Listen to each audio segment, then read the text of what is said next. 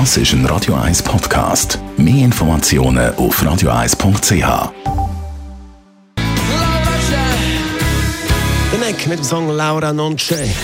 Gesundheit und Wissenschaft auf Radio 1. Unterstützt vom Kopfwehzentrum Irlande Zürich. www.kopfwww.ch Was ja viele von uns schon haben, sind so Fitness-Tracker, die Armbänder mit Display, wo unsere Bewegung messen, den Puls fühlen und so weiter und so fort. Brauchen viele zum Sport machen.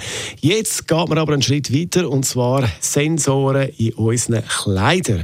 Das Forscherteam von der Technischen Universität Kaiserslautern startet jetzt eine Kooperation mit einer Kleidermarke. Da geht es um Smarty Kleider. Das heißt, in den Kleidern selber sind Hightech-Sensoren eingebaut, die jede Bewegung von unserem Körper messen. Morgen wird das Konzept mit diesen Kleidern in Las Vegas präsentiert. Für die, die sich jetzt fragen, ja, und was bringt uns das konkret? Bis jetzt ist das relativ eine aufwendige Geschichte gewesen, man genau hat den Bewegungsablauf aufzeichnen von einer Person mit jensten Knöpfchen und Kabel, die man da hat müssen äh, anbringen und verbinden. Jetzt kann man einfach die Kleider nachlegen und die Sensoren zeichnen genau den Bewegungsablauf auf. Wichtig im Bereich für die Rehabilitation, im Sport, Arbeitssicherheit und überall, wo eben so eine Messung Sinn macht. Also, neben dem Smartphone, dem Smart TV, gibt es jetzt auch smarte Kleider.